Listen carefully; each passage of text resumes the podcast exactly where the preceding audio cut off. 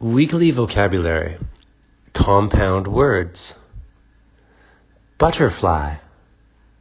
Doghouse. Basketball. Cupcake. Football. Rainbow. Pancake. Goldfish. Snowman lipstick. Conversation practice. What is a compound word? Two words put together to make a new word. A fish that is gold is a goldfish. Glasses you wear in the sun are sunglasses.